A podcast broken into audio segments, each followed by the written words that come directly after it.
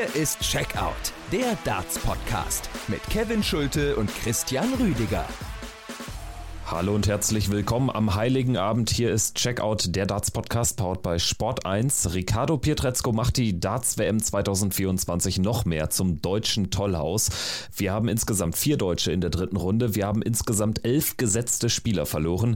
Darunter mit einem großen Knall zum Ende der zweiten Runde ausgeschieden Nathan Aspinall. Das und mehr in dieser Folge von Checkout. Ich bin Kevin Schulte und ich begrüße heute an meiner Seite zugeschaltet aus Österreich Marcel Yildiz. Hi. Hallo, ja, freut mich wieder dabei zu sein. Vielen Dank für die Einladung, Kevin. Genau, du warst ja schon häufiger hier am Start, hast uns auch ein bisschen was äh, zu Rusty Jake Rodriguez äh, genannt nach dem ersten Abend. Das ist jetzt fast zwei Wochen schon wieder her. Aus österreichischer Perspektive natürlich eine komplett gebrauchte WM. Aber wie gefällt dir das Turnier trotzdem bislang? Ja, mir gefällt das Turnier äh, sehr gut. Wir haben im vergangenen Jahr uns auch öfter darüber unterhalten, dass es viele Spiele gab, vor allem in der ersten Runde, wo, wo wir Averages hatten von unter 80 Punkten. Und wenn ich das Niveau in diesem Jahr ansehe, ist das ähm, vor allem auch von vielen internationalen Qualifikanten wirklich gut gewesen. Da waren wirklich einige dabei, die Spaß gemacht haben. Sehr viele Überraschungen, vielleicht auch einen Dick zu viele Überraschungen. Aber insgesamt äh, bisher finde ich ein wirklich tolles Turnier. Natürlich ein bisschen aus österreichischer Sicht der äh, Wermutstropfen, dass es eben keinen Teilnehmer aus Österreich mehr dabei gibt, aber dafür natürlich ähm, für die deutschen Dartfans umso besser, dass es eine wirklich aus deutscher Sicht bisher überragende WM mit vier Spielern in der dritten Runde ist. Wir schauen gleich auch mal nach der Besprechung der acht letzten Zweitrundenpartien auf äh, das Lineup dann natürlich äh, für die Drittrundenbegegnungen, werden jetzt aber erstmal die Partien dieses neunten WM-Tages am 23. Dezember besprechen und analysieren. Das erste Spiel, das können wir ganz, ganz fix machen, denn Richard Feenstra, der ungesetzte Spieler, setzt sich gegen die 31 der Welt Kim Halbrechts äh, zum Beginn des Tages mit 3 zu 0 durch. Das alleine ist schon eine kleine Überraschung, wenngleich wir hier im Podcast auch gestern Feenstra schon leicht vorne gesehen haben, aber natürlich nicht so. Er gewinnt nämlich neun Lecks und gibt kein einziges ab. Ein Horrornachmittag für Kim Halbrechts. Er kassiert einen Whitewash. Was für eine dicke Sensation, muss man sagen, in der Deutlichkeit dann doch. Genau, das war schon nicht so anzunehmen, dass es so deutlich ausgeht. Richard Wenstra ein gutes Jahr gespielt und hier jetzt auch ähm, knapp unterm 100er Average gewesen. Also der hat hier richtig abgeliefert hat sich jetzt natürlich auch, vielleicht um den Ausblick zu geben, auch das Duell mit Michael van Gerwen äh, erspielt. Äh, für Kim Heibrechts natürlich eine WM zu vergessen, hier so reinzugehen, dann glaube ich 84 Punkte im Schnitt zu spielen und, und kein einziges Leck zu holen. Ich weiß noch vor ein paar Jahren, wo er damals gegen einen chinesischen Vertreter ähm, es geschafft hat, glaube ich, diesen Whitewash äh, dem, dem chinesischen Vertreter aufzubrummen und jetzt hat er den selbst kassiert. Also ich glaube, das wird sich für ihn wirklich nach einem sehr, sehr misslungenen Auftritt anfühlen. Und ja, du hast es eh schon gesagt. Ich glaube, diese Partie kann man, kann man recht äh, abkürzen und, und so einordnen, dass es für, für Halbrechts ein wirklich herber Verlust war. Halbrechts tatsächlich ja auch ein Spieler, der immer mal wieder dann auch für solche Partien gut ist. Jetzt vielleicht nicht in der Dramatik, aber sehr, sehr schwankende Leistung jetzt auch über Jahre. Er kommt einfach auch nicht über den Status eines äh, Spielers so gerade im Top 32 Bereich hinaus und äh, das wird natürlich jetzt auch schwierig werden, das irgendwie mental zu verpacken und da dann eben mit neuem Mut ins neue Jahr zu starten. Also Kim Halbrechts hat wirklich eine sehr, sehr schlechte Entwicklung genommen. Sprechen sprechen wir jetzt über einen Spieler, der eine sehr, sehr gute Entwicklung genommen hat. Das ist Ricardo Pietrezco. Der gewinnt gegen Kellen Ritz mit 3 zu 2. Also auch in der zweiten Begegnung des Nachmittags setzt sich der ungesetzte Spieler durch. Allerdings auch hier kann man nicht von einem Überraschungssieg sprechen. Wie hast du den Auftritt von Pikachu gesehen? Ja, insgesamt, er hat das ganze Jahr über richtig gut gespielt, hat eben vielleicht noch sogar diese paar Ausreißer nach oben gehabt. Ähm, ja, wie wir eben alle auch wissen auf der European Tour mit dem, mit dem Titel hat sich da wirklich toll auch angepasst auf, auf dieses BDC-Niveau, das es hier braucht, ist am besten Weg Richtung Top 32. Und bei Cullen Ritz ist diese Entwicklung ja, wenn man das beobachtet, ein bisschen in die andere Richtung gegangen, wo man eben irgendwie so geglaubt hat, okay, der wird jetzt auch da vielleicht noch weiter vorkommen Richtung Top 16, hat er doch einen ziemlich argen Knick bekommen, hat er dann selbst auch ähm, angesprochen, dass es da für ihn äh, diverse Probleme auch, auch gegeben hat, ähm, wo er sich nicht so zu 100 Prozent dann auf den Dartsport fokussieren konnte. Und ja, insgesamt ein, ein gutes Spiel, ein Spiel auf hohem Niveau. Ich hätte ehrlich gesagt Kellen Ritz gar nicht zugetraut, dass er hier so äh, stark mitgehen kann. Und von Ricardo wirklich, ich möchte jetzt nicht sagen eine Masterclass, aber das war schon nah dran. Das war wirklich eine, eine rundum, finde ich, gelungene Vorstellung. Und das wird sicherlich auch in der dritten Runde ein Spieler sein, auf den man sehr speziell äh, auch blicken muss. Er baut mit dem Sieg eben den deutschen Rekord auf vier Teilnehmer in der Runde der letzten 32 aus. Die Doppel, würde ich äh, sagen, haben den Unterschied gemacht gegen einen, du hast es richtigerweise erwähnt, einen starken Kellen Ritz, also ein 96er Average habe ich über so eine Distanz von Kellen Ritz äh, auch schon lange nicht mehr gesehen und das gibt auch äh, das Jahr nicht her. Also Ricardo Petrezco, der natürlich hier deutlich mehr Lecks holt. Am Ende ist es da in den Lecks ein 12 zu 6, liegt daran, dass er alle seine drei Sätze, seine Anwurfsätze zu null gewinnt und Kellen Ritz eben einmal zu zwei und dann ein weiteres Mal zu eins durchgeht. Also war dann auch schon so ein gefährliches Spiel, das hat Ricardo auch angesprochen im Sport 1 Interview. Wir hören auch jetzt mal kurz rein, wie denn so sein Fazit ausfällt zu diesem Sieg. Ich muss sagen, die Stimmung heute war noch mal ein bisschen äh, anders als, äh, als das letzte Mal, wo ich gespielt habe. War irgendwie mehr los als letzte Mal. Ähm, ja, gut, äh, Kellen Ritz ist, wie, wie gesagt, ich sage es in jedem Interview, ist ein Gegner für mich auf der Bühne wie jeder andere. Äh, natürlich war es sehr schwer, auch gegen ihn. Ich weiß, was er kann, aber wie gesagt, ich versuche jedes Spiel gew äh, zu gewinnen und für mich ist jeder Gegner auf der Bühne der gleiche. Marcel, vielleicht von dir noch eine Einschätzung dazu. Er hat hinterher auch in der Pressekonferenz gesagt, sinngemäß, dass er womöglich einer der Besten der Welt ist auf die Doppelfelder. Und man muss sagen, also er hat es ja jetzt nicht zum ersten Mal unter Beweis gestellt, dass das eine These ist, die man durchaus als haltbar erachten kann, oder? Ja, das sehe ich durchaus auch so. Ähm, ich habe da jetzt keinen genauen Wert oder keine genaue Zahl, wie das jetzt vielleicht ähm, die Doppelquote auf auf das ganze Jahr vielleicht auf der Broad oder so gesehen wäre. Aber was für mich in dieser Hinsicht auch eine recht entscheidende ähm, Tatsache ist, oder eine Statistik wäre, die aus meiner Sicht interessant wäre, ist die Anzahl der Lecks mit Darts auf Doppel. Also sprich, in wie vielen Lecks kann sich ein Spieler äh, Chancen erspielen, um dieses Leck äh, auszuchecken und, und sich dann eben anzuschauen, wie viele Lecks wurden dann wirklich gewonnen. Und ich glaube, dass diese Quote bei Ricardo grundsätzlich schon sehr hoch ist und das spricht natürlich für ihn. Und das hat ihm auch über das ganze Jahr hingesehen viele Erfolge gebracht. Also diese These würde ich, würde ich schon äh, genauso unterstützen, wie er das gesagt hat diese Partie auch vom Verlauf her ja vielleicht auch gar nicht so ungefährlich für Ricardo Pietrezco, der eben im ersten Satz jetzt auch nicht überragend spielt. Im Gegenteil, das war jetzt noch kein hohes Niveau. Da hat er auch profitiert davon, dass Kellen Ritz wirklich in zwei der drei Legs ähm, arg viele Darts auf Doppel auslässt.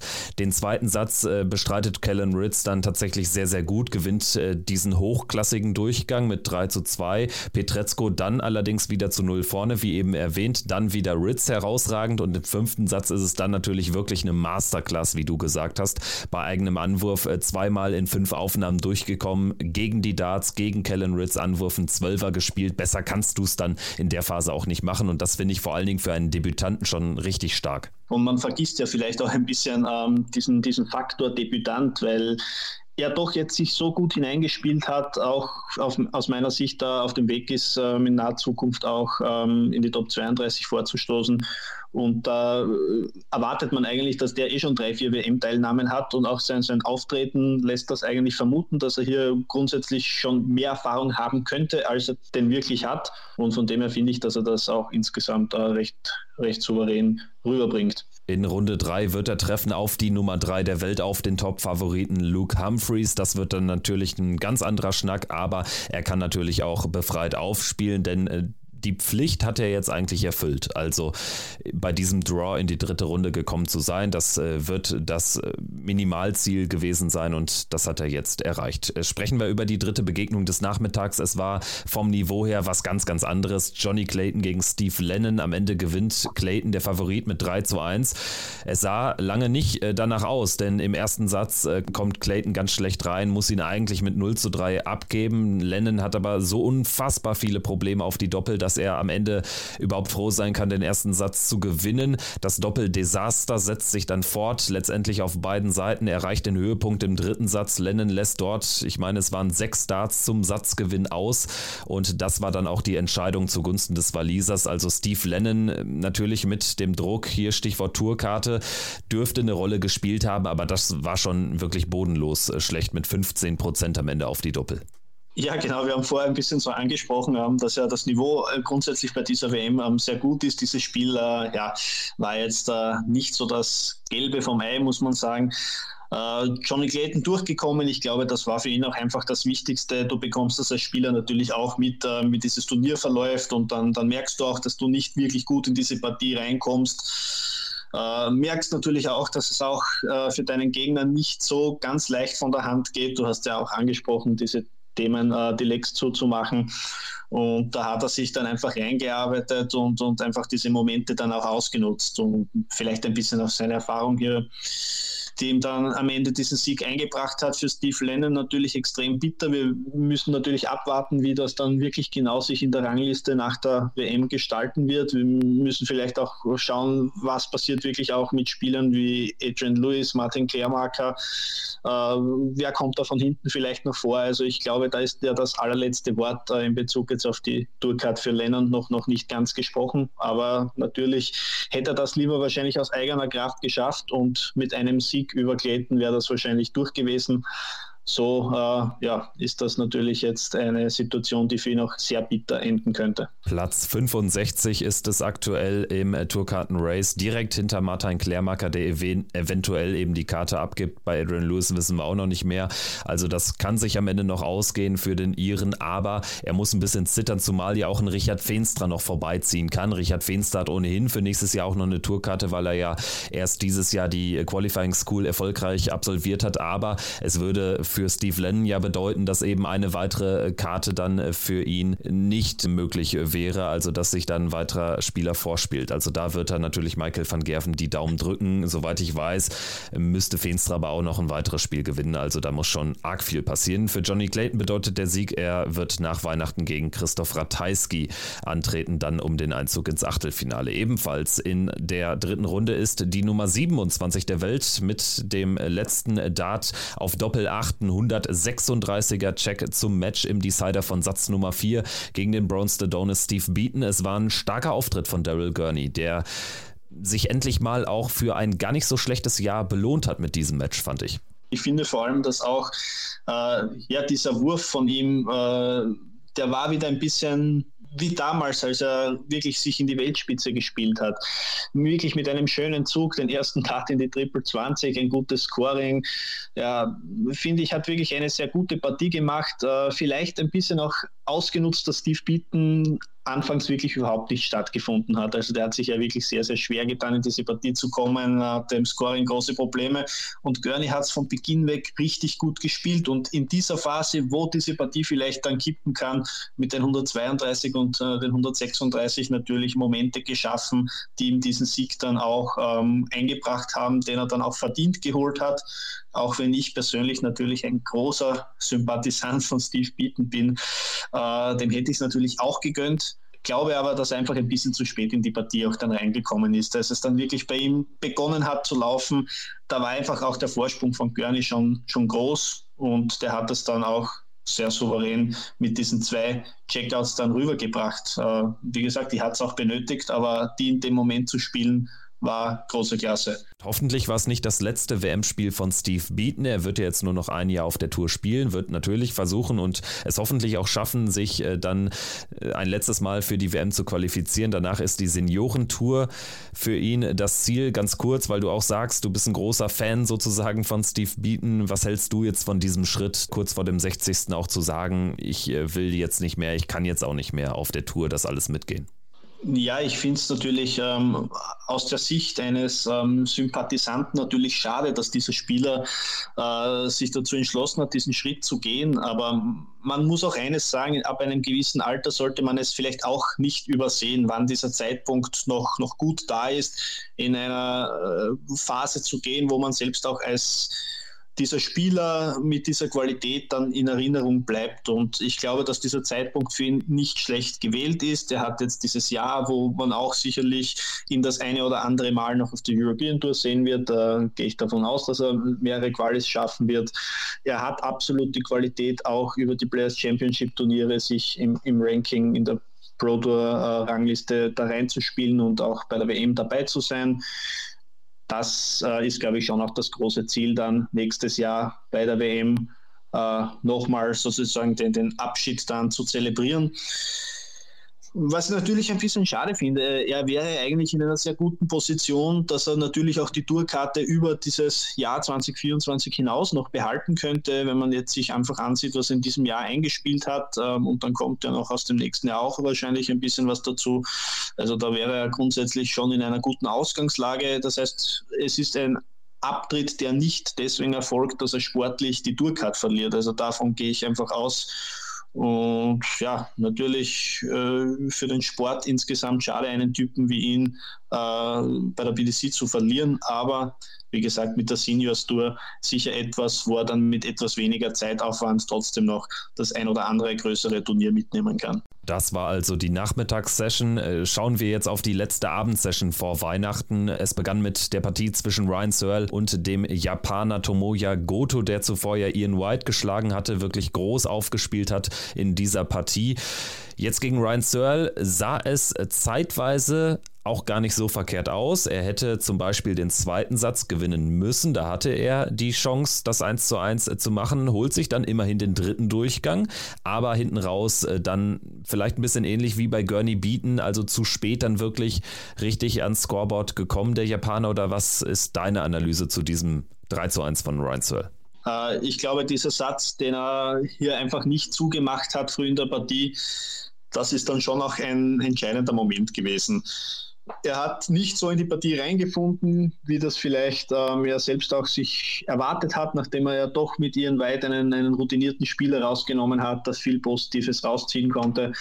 Aber er hat ein bisschen zu lange gebraucht, auch um hier reinzukommen in die Partie. Searle hat ähm, dann auch, als diese Partie gedroht hat, nochmal eng zu werden, dann wirklich auch äh, gut gespielt und, und hat das, das Spiel dann schnörkellos zugemacht.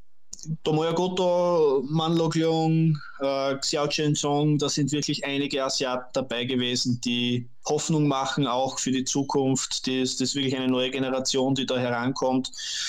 Äh, auch mit den, den vielen Spielern, die aus den Philippinen gekommen sind.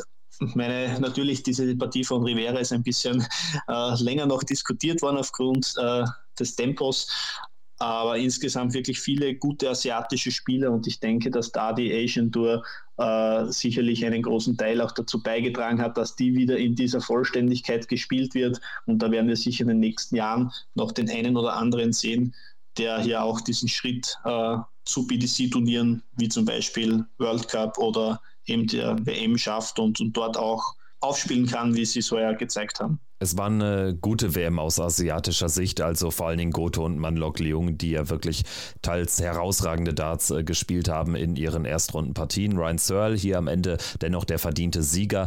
Er war der konstantere Mann im Scoring, einfach ein bisschen besser, durchweg überzeugend. Äh, gar mitreißend war das aber natürlich auch nicht. Er wird sich steigern müssen. In Runde 3 geht es gegen Joe Cullen. Äh, die zweite Partie des Abends hatte dann eine Überraschung parat. Josh Rock ist rausgegangen gegen den Niederländer Barry van Peer mit 1 zu 3 und das auch noch ein bisschen geschönt. Van Peer hatte gute Karten hier auch mit 3 zu 0 durchzugehen. Hier muss man sagen, die Doppelquote von Barry van Peer bei 65 Prozent einfach ausschlaggebend und Josh Josh Rock hatte kein gutes Timing, also gerade im Scoring nicht. Ihm ist es dann häufig nicht gelungen, auch mal einen guten Score, mit dem er Van Peer zu Beginn eines Lecks unter Druck setzt, zu veredeln, fand ich. Also das war untypisch für ihn, hatte nicht so richtig den Touch genau in diesem einen Set, den er dann gewonnen hat, hat er vielleicht das mit dem Timing, was das Checkout dann betrifft, äh, natürlich gut hinbekommen und aus einer fast schon aussichtslosen ähm, Position heraus noch dieses Set gewonnen.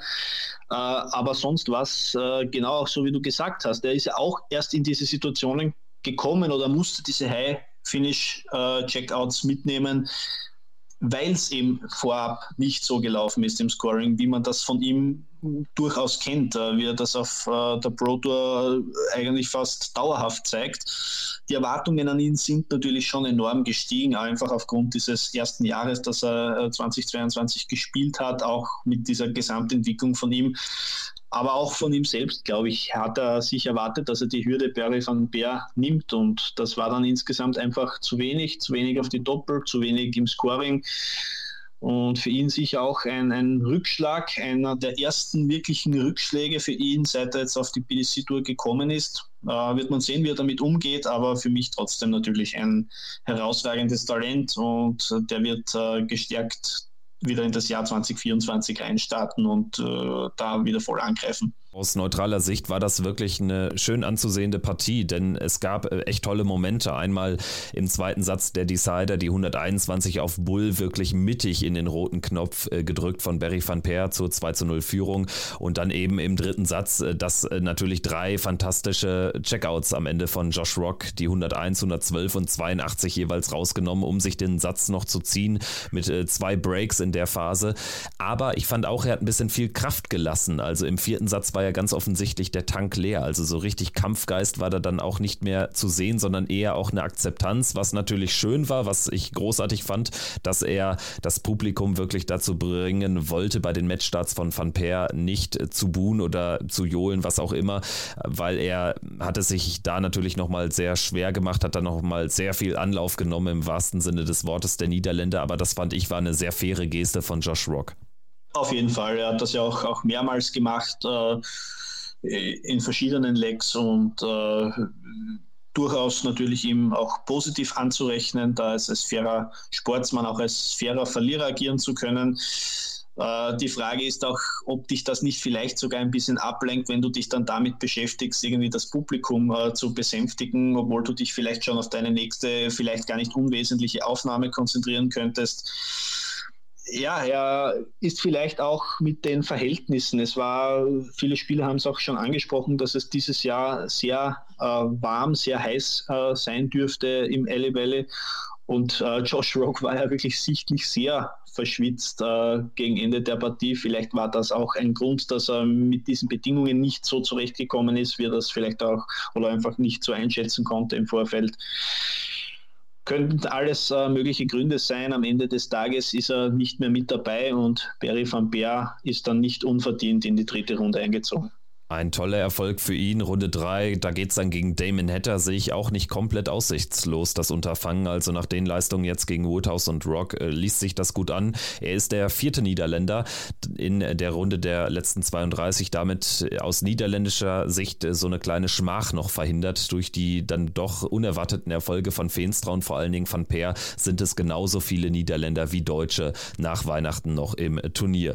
Die vorletzte Partie des Abends, die vorletzte Partie der zweiten Runde dann Stephen Bunting gegen Ryan Joyce. Da habe ich eine deutlich engere Begegnung erwartet. Lag jetzt gar nicht mal so sehr an der Leistung von Ryan Joyce, sondern vor allen Dingen an der unfassbaren Performance von Stephen Bunting.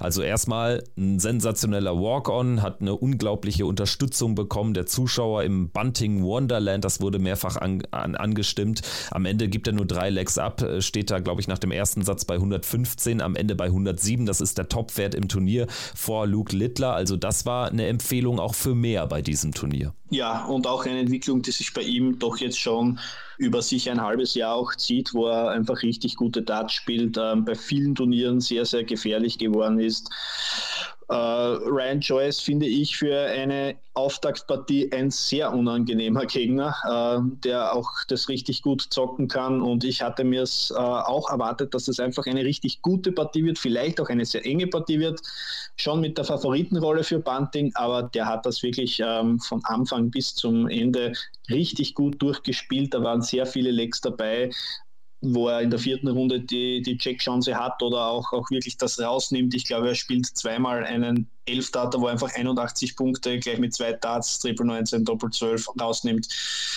Äh, wirklich ein sehr, sehr gelungener Auftritt, eine große Empfehlung auch für mehr.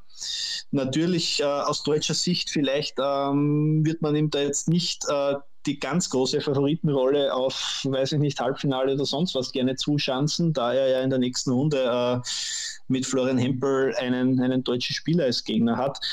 Aber ich glaube schon, dass man Bunting vielleicht nicht als Geheimtipp für den Titel, das ist vielleicht noch ein bisschen zu hoch gegriffen, aber so ein Viertelfinale, Halbfinale, das muss man ihm in dieser Form, die er jetzt wirklich nicht nur jetzt in diesem einen Spiel gezeigt hat, äh, sondern wirklich schon über einen längeren Zeitraum an den Tag legt, dass er gute Spiele abruft, Ergebnisse einfährt. Das ist schon einer, den man auf der Rechnung haben muss für eine, wirklich einen Run in diesem Turnier müsste dafür natürlich erstmal an Hempel vorbei. Da ist der für mich dann doch aber der klare Favorit. Äh, schwieriger dürfte es dann in der Theorie werden gegen Michael van Gerven im Achtelfinale. Also das auch im Umkehrschluss für MVG so die dickste Hürde, die er da rausnehmen müsste vor einem eventuellen Halbfinale gegen Luke Humphreys. Also Bunting gegen van Gerven. Aus deutscher Sicht hoffen wir nicht drauf, aber äh, aus neutraler Sicht muss man sagen, also das könnte ein richtiger Banger werden im Alexandra Palace.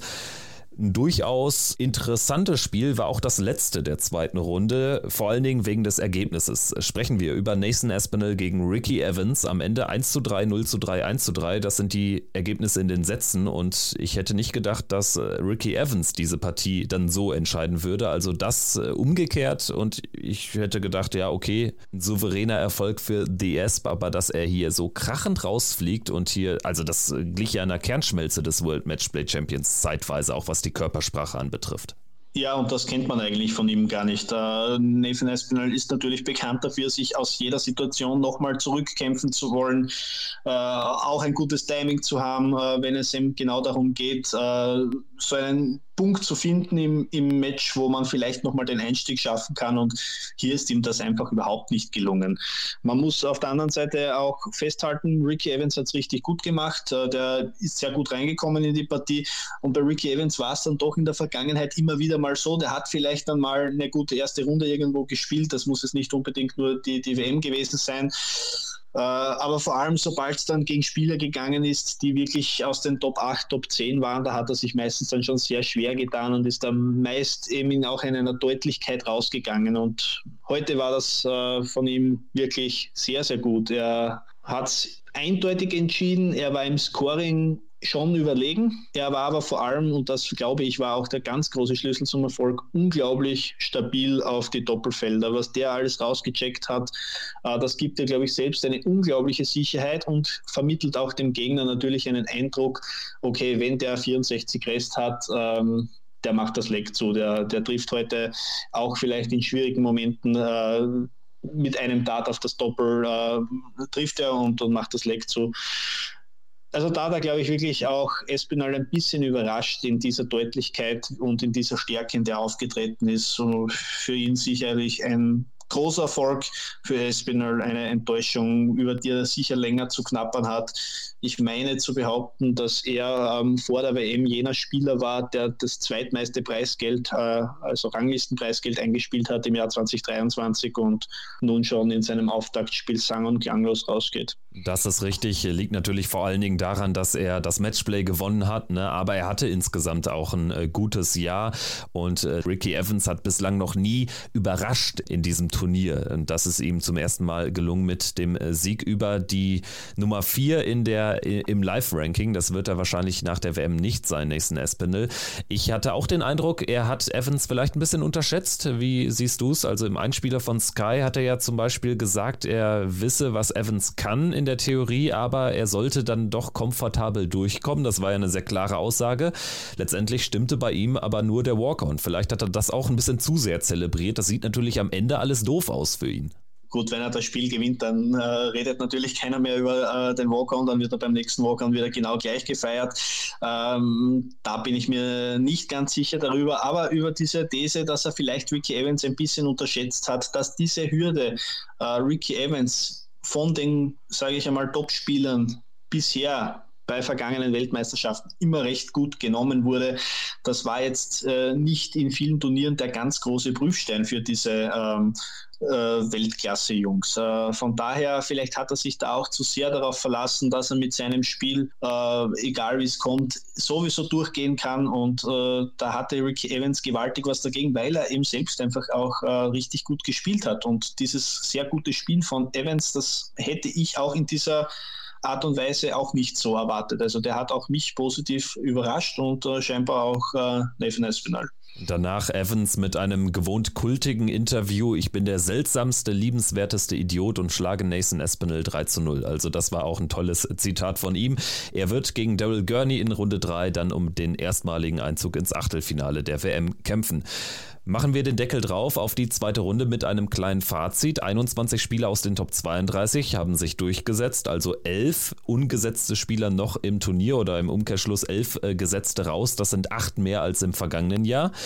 Also das ist äh, durchaus an der einen oder anderen Stelle im Draw sehr, sehr offen. Das erste und letzte Viertel ist irgendwie recht erwartbar gelaufen. Da haben wir jetzt äh, mit Espinel unten halt nur einen der Top-Favoriten raus und oben D'Souza war jetzt eh kein Favorit, aber gerade so die Sektion 2 und 3 im Draw, die sind doch sehr, sehr offen jetzt nach der zweiten Runde. Genau, äh, das kann man, glaube ich, gut so zusammenfassen es gab schon die eine oder andere größere Überraschung und bei einigen Spielern war es ihm wirklich so, dass man das schon auch nach der Auslosung äh, gesehen hat, dass hier ein Spieler in die zweite Runde kommen kann, der einfach auch äh, von sich aus das Potenzial mitbringt, diesen gesetzten Spieler äh, stark zu gefährden. Äh, Ricardo Pietrezco als, als bestes Beispiel. Äh, und ich denke schon, dass es ähm, für die WM interessant ist, dass nicht nur die gesetzten Spieler durchkommen. Ich habe das im vergangenen Jahr nicht als besonders positiv dann empfunden, dass, dass hier wirklich, es waren ja wirklich nur drei Spieler, die hier dann rausgegangen sind, äh, dass es hier wenig Überraschungsfaktor äh, jetzt von Seiten von internationalen Qualifikanten äh, oder eben diesen äh, Spielern, die sich auch über die Proto qualifiziert haben, äh, gegeben hat. Das ist natürlich jetzt anders. Ja? Du hast äh, in dieser dritten WM-Runde mit Flo Hempel, mit Boris Kritschmer zwei Spieler dabei, die sich überhaupt erst über den Durkheim Holder Qualifier ähm, durchgesetzt haben. Du hast mit äh, Jeffrey de Graaf auch einen schwedischen Spieler, also einen holländischen Schweden sozusagen äh, mit dabei, der sich auch sensationell hier durchgekämpft hat und ohnehin so Überraschungen wie Barry van Beer, wie wir es ihm gerade auch, auch angekündigt äh, haben. Also von dem her, ich finde das Feld insgesamt sehr interessant. Es wird sich in der Rangliste damit auch einiges verändern. Ja, äh, empfinde ich grundsätzlich als positiv. Trotzdem wollen die Fans oder sehr viele Fans, die vielleicht jetzt nur die Dart-WM äh, verfolgen, auch diese Topstars natürlich sehen, wollen die vielleicht auch weit kommen sehen. Und für da, äh, für in diesem Aspekt gesehen her wäre es natürlich schon gut, wenn dann Spieler wie Nathan Espinel, Danny Noppert, vielleicht auch James Wade, Peter Wright allen voran, dass diese Spieler auch vielleicht ein bisschen länger im Turnier dabei geblieben wären. Äh, ja, so wird es vielleicht auch noch weitere Überraschungen geben. Für mich insgesamt ein interessantes Feld, das wir hier noch mitnehmen in die Spiele nach Weihnachten. Voriges Jahr tatsächlich das andere Extrem. Da hatte man dann nur so Gigantenduelle schon auch in der dritten Runde. Das sieht jetzt äh, teilweise sehr anders aus. Und äh, das macht aber auch den Reiz aus. Ich muss aber trotzdem sagen, also so die klassischen Halbfinals, die man so vor dem WM äh, predikten konnte, wenn man jetzt nur über die Namen geht, die sind ja immerhin noch möglich. Oder was heißt immerhin? Die sind ja immer noch möglich. MVG gegen Humphreys in der unteren Hälfte, oben Smith gegen Price oder vielleicht auch gegen Anderson lassen. Also das ist ja immer noch in, in der Theorie möglich. Mal schauen, ob sich die genannten Top-Favoriten dann auch so weit nach vorne spielen äh, können. Wir sprechen dann jetzt nochmal über den ersten Tag nach Weihnachten, wenn die Deutschen mit Martin Schindler und Gabriel Clemens in diese dritte Runde reinstarten werden, denn die PDC hat es tatsächlich so gesetzt, dass Schindler startet gegen Scott Williams, danach Gabriel Clemens gegen Dave Chisnell. Also das werden auch aus Berichterstattersicht, ich bin ja jetzt dann auch in London nach Weihnachten wieder vor Ort, werden das sehr stressige Stunden, aber da habe ich schon sehr Bock drauf. Also gerade Martin sehe ich gegen Scott Williams mit guten Chancen ausgestattet und auch Gabriel gegen Dave Chisnell, da ist was möglich, ne? Ja, genau. Ich denke, das sind zwei Spiele, auf die man sich aus deutscher Sicht äh, wirklich sehr freuen kann. Beide haben in der ersten Runde äh, oder in dem Fall in der zweiten äh, Runde einen sehr guten Eindruck hinterlassen. Vor allem Gabriel Clemens mit einem richtig starken Spiel. Also das hat mich mehr als nur überzeugt. Vor allem gegen diesen Gegner, Manlog Leung, das war einer, der mir in der ersten Runde wirklich war einer, der mir mitunter am besten gefallen hat. Äh, mal vielleicht jetzt abgesehen von, von Luke Littler, der es äh, vielleicht dann noch äh, die Klasse besser gemacht hat. Aber der Wurf, die Technik, äh, auch das Trefferbild von, von Leon, das war für mich wirklich unfassbar. Und für mich auch ein Spieler, wo ich einfach für mich persönlich der Meinung war, der kann das absolut reproduzieren. Und der hat es dann auch gegen Gabriel Clemens richtig gut gemacht der in entscheidenden Momenten einfach komplett zur Stelle war, insgesamt sehr souverän aufgetreten ist. Wenn er so ein Spiel gegen Gisnell bringt, kann er natürlich auch dem sehr, sehr gefährlich werden. Gisnell, da weiß man nie, was man bekommt. Äh, da kann natürlich jetzt von einem 105er Average bis zu irgendwie ja, Anfang 90er wahrscheinlich auch alles kommen. Er hat äh, WM-Spiele gehabt, wo er alles zerlegt und hat WM-Spiele gehabt, wo gar nichts zusammenläuft. Also da glaube ich, ist es schwer im Vorfeld das äh, auch einzuschätzen, was da dann wirklich auf einen zukommt. Und Martin gegen Scott Williams auf alle Fälle auch mit den Chancen weiterzukommen die Erwartungen sollte man jetzt vielleicht bei beiden nicht so äh, auf dieses Level legen, dass die jetzt alles gewinnen müssen. Aber die Chancen dazu sind, sind definitiv äh, intakt. Und nach diesem deutschen Doppelpack wird dann Rob Cross noch gegen Jeffrey de Graaf spielen. Das ist natürlich Cross der Favorit. Ich bin aber sehr gespannt, ob de Graaf tatsächlich ein drittes Mal sein Niveau halten oder zumindest noch ein bisschen steigern kann. Also war er auch gegen de Sousa unfassbar stabil, hat kein einziges Break zugelassen und Rob Cross hat jetzt gegen Trigol auch nicht überzeugt, aber auch für Cross gilt, ist auch so ein, so ein Turnierspieler, ne? also der sich auch von Runde zu Runde steigern kann. In der Abendsession haben wir dann Luke Littler zum Start gegen Matt Campbell. Das äh, sagt auch einiges aus über den Status von Luke Littler. Es ist ja die einzige Partie ohne Beteiligung eines äh, gesetzten Spielers und ausgerechnet die wird dann in die Abendsession gepackt. Das ist äh, schon ein Statement auch von der PDC. Danach Michael van Gerven gegen Richard Feenstra, das niederländische Duell und Michael Smith gegen Madas Rasma. Worauf freust du dich bei diesem Dreierpack am meisten? Ja, ganz, ganz schwierig. Äh, würde ich vermutlich auf diese erste Partie gehen, einfach ähm, auch aus dem Grund, wie gesagt, zwei ungesetzte Spieler, zwei Spieler, die ein sehr interessantes Profil haben. Ich glaube, eine richtig enge Partie wird das werden, auch vom Niveau her eine, wo man sich sicherlich auch äh, viel erwarten darf.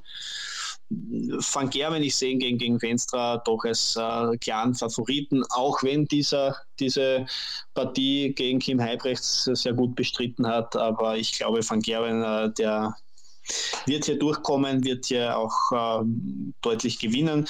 Und Michael Smith hat mit Malas Ratzma auch einen Gegner, den er beherrschen wird und wo er, glaube ich, ähm, äh, ohne ganz große Probleme durchkommen wird. Aber Matt Campbell gegen Luke Littler für mich wirklich eine sehr schwer zu greifende Partie im Vorfeld. Ich sehe Matt Campbell sogar leicht in der Favoritenrolle, äh, weil natürlich auf Luke Littler medial sehr viel einprasseln wird, äh, weil man den jetzt irgendwie schon im Viertelfinale sieht oder sonst wo.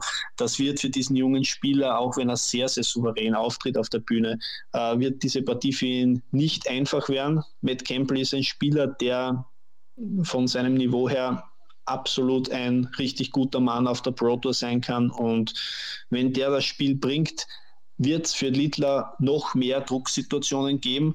Und da hat er auch gegen Gilding die eine oder andere Situation dann nicht mehr so ausnutzen können, wie das noch in der ersten Runde gegen Christian Kies der Fall war. Von daher bin ich gespannt.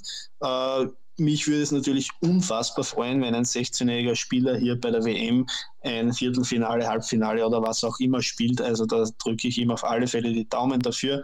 Glaube aber, dass hier Matt Campbell leicht im Vorteil äh, sein wird. Ja, sehe ich tatsächlich ein bisschen anders, weil ich bei Matt Campbell ein paar Fragezeichen habe. Und zwar vor allen Dingen die Situation, dass er jetzt eben in Kanada ist, dass er eine sehr, sehr weite und mutmaßlich dann auch anstrengende Anreise hat und Luke Littler jetzt einfach, glaube ich, die Pause nochmal sehr gut tun wird, denn ich glaube, das war schon ein Faktor, dass er weniger als 24 Stunden hatte nach diesem medial unfassbar gehypten Erfolg, auch zu Recht natürlich nach der 106 gegen Christian Kiss, bevor es dann gegen Gilding ging und Gilding auch ein alter, erfahrener Hund dann irgendwie in so einer Situation, ich glaube, dem hat das auch Spaß gemacht und trotzdem ist Littler durchgekommen, also gegen Matt Campbell. Für mich äh, tendenziell bin ich dann eher bei Luke Littler, weil ich glaube, er hat eher das Potenzial als sein Gegner, seinen Kontrahenten dann auch mal über, ja, zumindest so zwei, drei Sätze auch mal outzuscoren und dann eben auch über äh, ein hohes Scoring dann tatsächlich noch mehr Druck auf seinen Gegner zu geben. Das traue ich irgendwie Campbell nicht so zu. Für ihn würde sprechen die Konstanz, ne? Auch gerade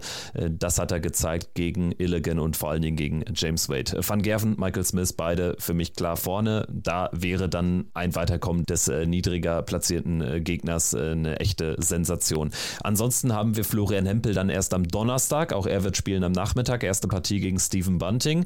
Also heißt für uns wirklich 12.30 Uhr Ortszeit da im Ellipelli schon sein. Mit Ausschlafen ist da nicht so viel nach der langen Podcast-Nacht und äh, Berichterstattung für ntv.de etc. pp. Aber ähm, das nehme ich äh, gerne mit. Ich habe ja schon jetzt geungt, es sind äh, ja fast mehr Spieler als Reporter vermutlich im Ellipelli. Das ist tatsächlich eine Entwicklung aus deutscher Sicht, die ist herausragend und wird dann gekrönt eben am Donnerstagabend. Ricardo Pietrezco im zweiten Spiel gegen Luke Humphreys. Ich würde sagen, Marcel, wir sind jetzt äh, die Partien der zweiten Runde, die letzten Begegnungen an diesem neunten WM-Tag alle nochmal gut durchgegangen, haben so einen kleinen Sneak Peek geliefert. Würde dich aber gerne nochmal fragen, was sind denn jetzt so deine Halbfinal-Finaltipps, wenn du jetzt auf die letzten 32 blickst? Ja, gut. Ähm, vorhin haben wir angesprochen, es wäre natürlich noch möglich, äh, dass wir zum Beispiel das Halbfinale bekommen von, von Michael Smith gegen äh, beispielsweise Gervin Price äh, oder eben auch in der unteren Hälfte von Gervin gegen, gegen Humphreys. Ich glaube, dass wir von Gervin gegen Humphreys in der unteren Hälfte sehen werden. Die beiden äh, sehe ich hier dann doch äh, vorne. Bei Michael Smith bin ich mir noch nicht ganz sicher, ob das so funktionieren wird. Ich mache hier ein bisschen einen Außenseiter oder nicht ganz Außenseiter-Tipp, aber leichten Außenseiter-Tipp und sage, Rob Cross setzt sich hier in dieser Sektion durch und spielt dann ein Halbfinale gegen Gervin Price. Das wären so meine Tipps und Finale. Ähm, ja, vielleicht wird es wirklich das Finale. Humphreys gegen Price könnte gut möglich sein.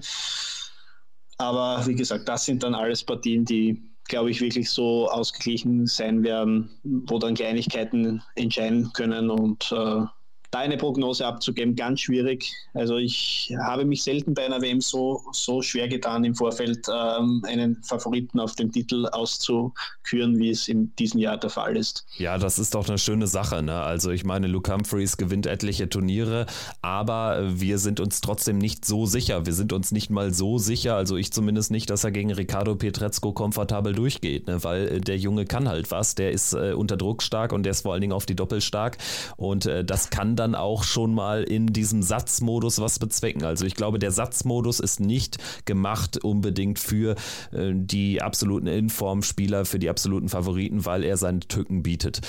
Gut, ich würde sagen, damit sind wir durch für heute. Danke dir, Marcel, fürs kurzfristige Einspringen. Tolle Sache und äh, wünsche dir auch weiterhin viel Spaß beim Konsumieren dieses äh, großartigen Turniers. Das liest sich gut an, macht Spaß und äh, wir hören uns im neuen Jahr definitiv wieder. Ja, danke euch auch. Alles Gute auch mit eurem Podcast. Hat mich wieder sehr gefreut, dabei zu sein und wünsche euch natürlich allen einen guten Rutsch in das neue Jahr. Dem schließe ich mich jetzt noch nicht an, weil wir uns ja noch ein paar Mal hören, aber auf jeden Fall erstmal frohe Feiertage. Das war Checkout, der Darts Podcast powered bei Sport 1. Danke, dass ihr dabei wart. Bis zum nächsten Mal. Dann am Morgen des 28. Dezember mit der Analyse zum ersten Tag der dritten Runde und der Vorschau auf unter anderem Hempel und Pietrezko. Macht's gut. Ciao.